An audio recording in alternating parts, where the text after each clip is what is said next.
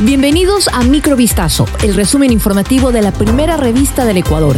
Soy Gabriela Pinasco y estas son las noticias que marcaron la jornada del día. Tras la emergencia suscitada en la terminal marítima de Esmeraldas como consecuencia de un derrame de petróleo, el gerente de Petroecuador, Ramón Correa, informó sobre las principales acciones realizadas por la empresa pública. Se trató de un derramamiento de alrededor de 1.200 barriles de petróleo que afectaron 4 kilómetros en la zona de la playa Las Palmas.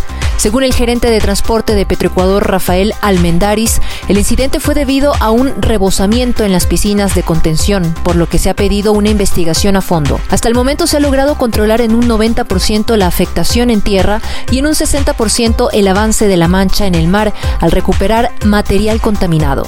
La Contraloría General del Estado emitió ocho informes con indicios de responsabilidad penal por anomalías en contrataciones del Hospital Básico de Durán. El organismo de control identificó posibles delitos contra la administración pública por la compra de insumos y medicamentos a proveedores que presentaron certificados no auténticos de experiencia y de distribuidores, lo que no garantizó la calidad de los productos destinados a las áreas de atención de salud de los afiliados. Tras la revisión de 44 contratos suscritos por esta Casa de Salud entre 2018 y 2020, cuyos montos ascienden a más de 9 millones de dólares, como resultado se establecieron indicios penales en 10 procesos para la adquisición de insumos médicos.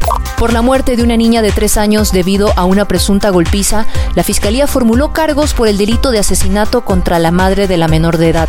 La pequeña fue encontrada sin vida y con signos de maltrato físico al interior de su domicilio ubicado en la cooperativa de vivienda Asad Bucaram en el sur de Guayaquil. En audiencia de formulación de cargos, el fiscal presentó varios indicios y un juez acogió el pedido de la Fiscalía de dictar prisión preventiva contra Enjimar Andreina. En 90 días se cerrará la instrucción fiscal.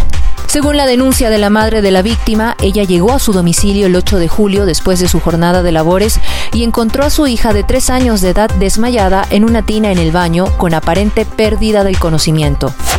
La pareja que mantuvo relaciones sexuales dentro de una cabina de la aerovía iniciará acciones legales. Así lo anunció el abogado Pailov Rodríguez a través de un video en su cuenta de TikTok en el que dio a conocer que asumió la defensa técnica en el delito de violación a la intimidad a la pareja de la aerovía. En el sistema de transporte público que conecta a las ciudades de Guayaquil y Durán se trasladaban el hombre y la mujer que aparecen en un video difundido en redes sociales realizando actos de naturaleza sexual dentro de una cabina. El incidente ocurrió el 24 de junio pasado y tras la viralización del video se anunció la separación del personal involucrado en la filtración de la grabación.